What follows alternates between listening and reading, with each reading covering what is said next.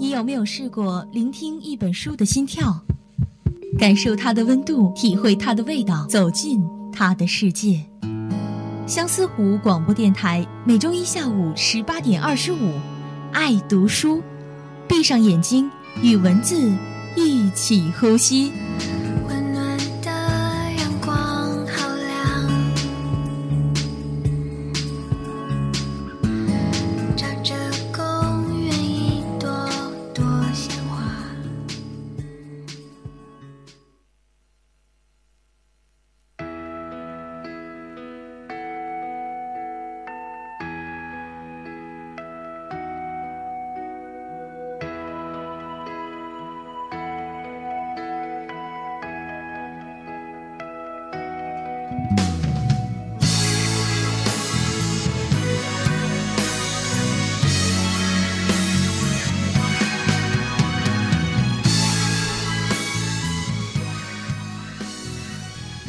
听众朋友们，大家下午好，欢迎走进今天的爱读书，我是杰斯。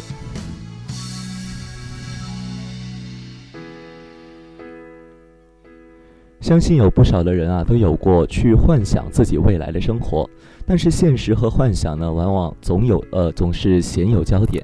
那么今天杰斯与大家一起来品读的一本书，就是一本关于簸箕小贩麦鲁。麦夫鲁特的人生冒险、幻想和他朋友们的故事，那么同时也是一幅通过众人的视角所描绘的1969到2012年间伊斯坦布尔生活的画卷。我脑袋里的怪东西。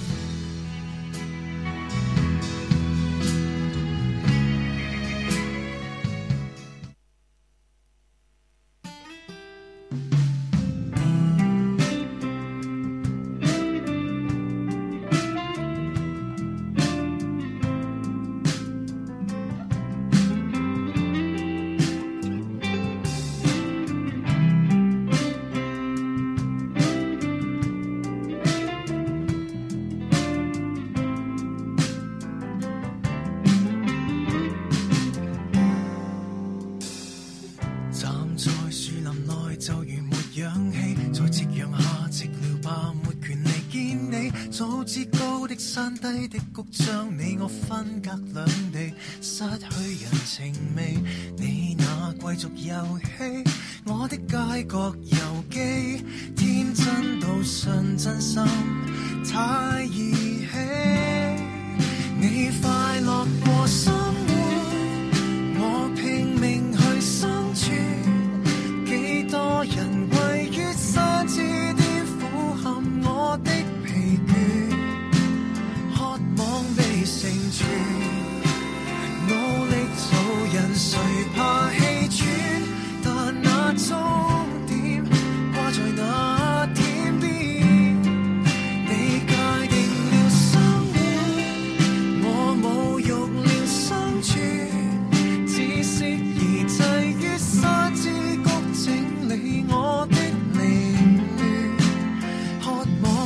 tu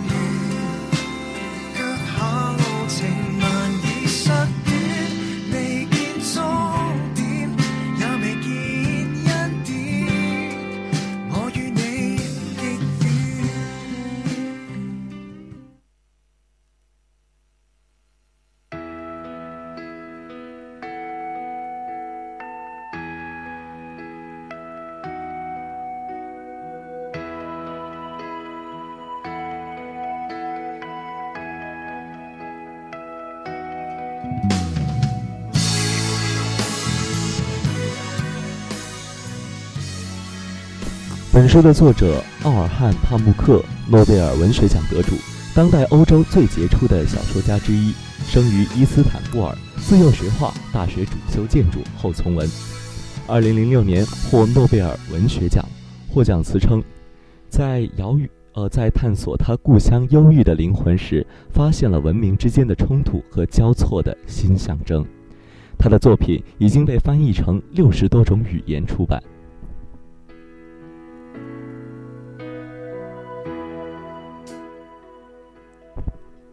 帕慕克的小说大多有自传性的影子，无论是家族式的传奇，还是个人式的历险。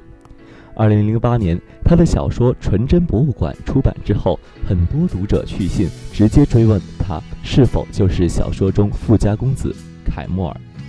帕慕克玩了一个小花招，他说，在他内心情愿读者把自己看作是凯莫尔。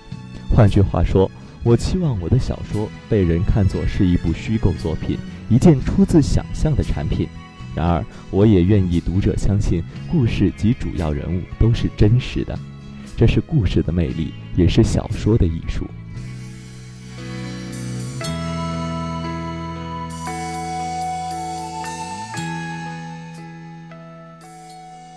那么，时隔几年之后呢？帕慕克携带着长达六百页的最新小说《我脑袋里的怪东西》出现在了公众的视野里。一种熟悉而又陌生的声音将我们强烈的吸引住了。陌生的是故事。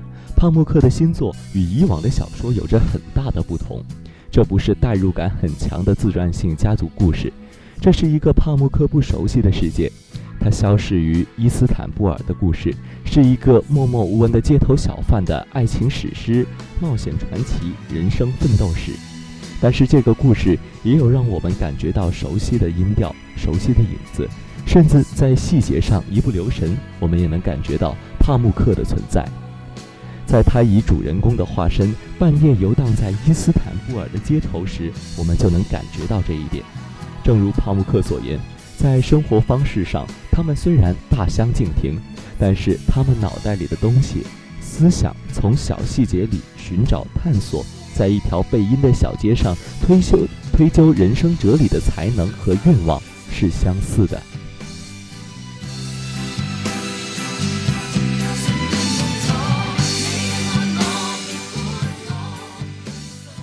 帕慕克说：“他为了写这本写这本小说，采访了很多的街头小贩。我对很多人做了采访，他们当当中有卖簸箕的，有卖贻贝、卖烧烤肉丸的，还有街头生活的人和喘息休息的人。然后我把这些所有的材料，根据麦夫鲁特脑袋里的怪东西来重新重新写作。麦夫鲁特就是小说的主人公。”而他脑袋里的怪东西，就是让他从繁重的工作中解放出来的东西，就是让他在伊斯坦布尔这个大城市感觉到自己不再孤单的东西，就是让他感觉到自己在这个世界上独一无二的东西。在簸箕小贩麦夫鲁特还是一个生活在安纳托利亚中部穷山呃穷山村的少年的时候。他就不住地幻想自己未来的生活会是怎样的。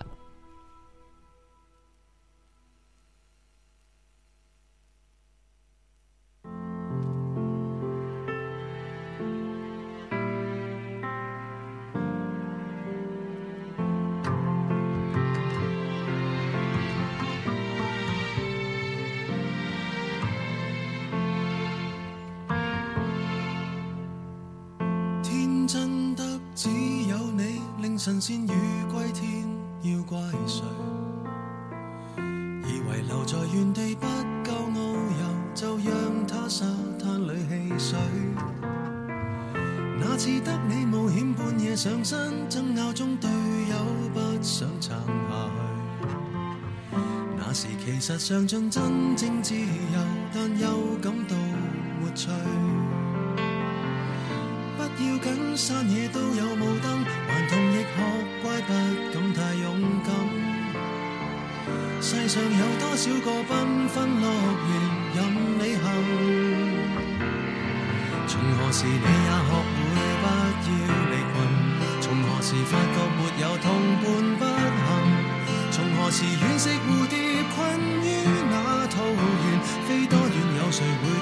操心？曾迷途才怕追不上满街。赶路人，无人理睬，如何求生？还同大了没那么笨，可以聚脚于康庄旅途，然后同沐浴温泉，为何在雨伞外独行？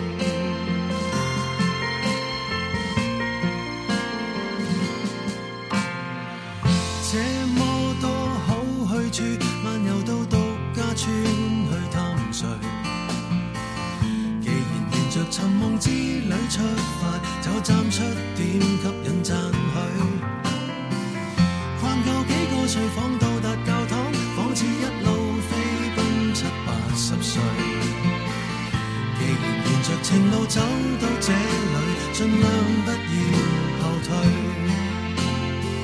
亲爱的闯遍所有路灯还是令大家开心要紧抱住两厅双套天空海阔任你行从何时你也学会不要离群？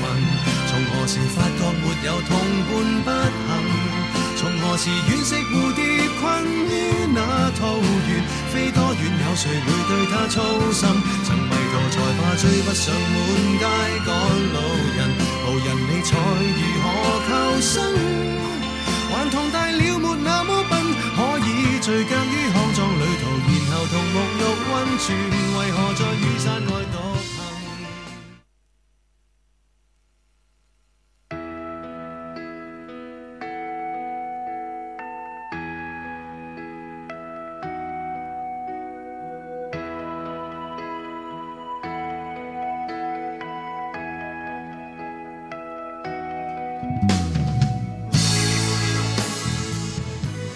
好的，欢迎回来。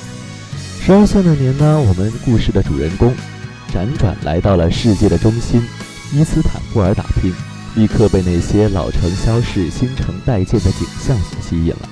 他继承了父亲的事业，在土耳其的街道上贩卖簸箕。他与那些在城市繁华外荒凉处的居民一样，渴望致富，但是运气似乎永远都不追随他。他看着亲戚们在伊斯坦布尔暴富并定居，而自己却花了三年的时间给一位仅在婚礼上有过一面之缘的女孩写情书，最后却阴差阳错的和那女孩的姐姐私奔。麦弗鲁特的人生，人到中年，在伊斯坦布尔的街头巷尾做过许多的营生，酸奶小贩、停车场管理员等等等等。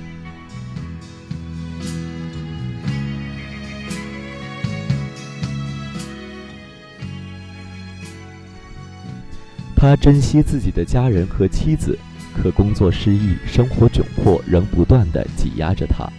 无论如何，他仍然夜复一夜漫步在伊斯坦布尔街头，一边迈着簸箕思念自己的真爱，一边琢磨着脑袋里冒出一个又一个的怪怪的东西。这些念头让他自感到与众不同。他一个没钱没地位，呃，没钱没地位的簸箕贩子。基于这个大都市，又在头脑中不停地寻找着另一种生活。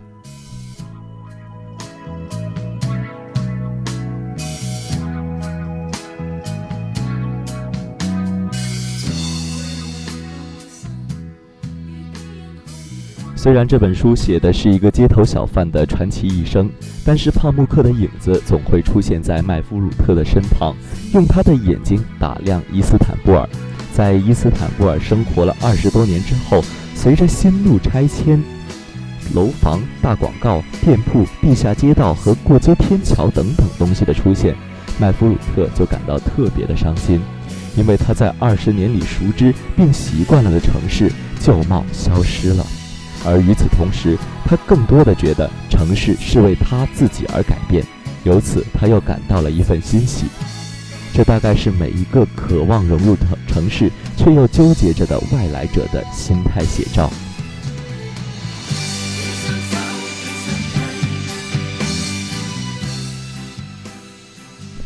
也许正如人们所言，帕慕克的小说最卓越之处就在于他找到了一个让全世界读者都对土耳其，尤其是伊斯坦布尔产产生兴趣的途径。在他之前，有很多的作家都写过伊斯坦布尔，但只有在帕慕克的笔下，这个充满了忧伤的帝国之城变得魅力非凡。这是小说的艺术，也是小说的秘密，因为我们只有通过仔细耐心的阅读伟大的小说，才能了解其他国家、其他民族的独特历史，才能分享困扰我们的各种独特人生。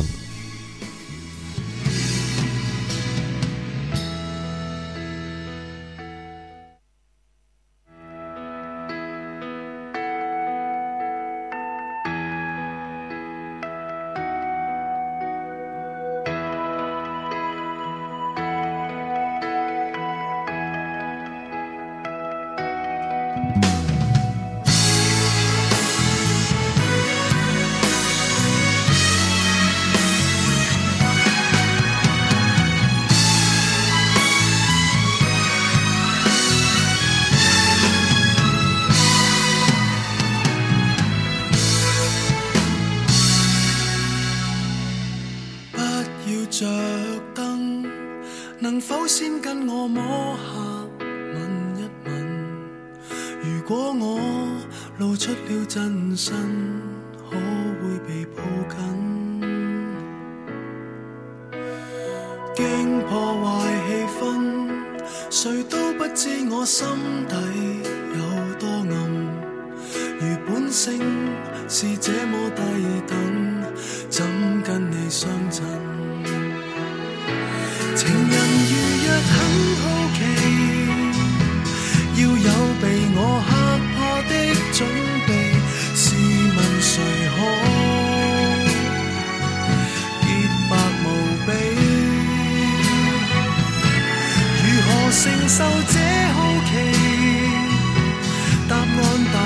似剃刀鋒利，願赤裸相對時，能夠不傷你。好了，本期的爱读书到这里就全部结束了。您还可以在荔枝 FM 上搜索相思湖广播电台，或者在相思湖广播电台微信公众号“湖畔之声”中收听到我们的节目。我们下周同一时间再再会。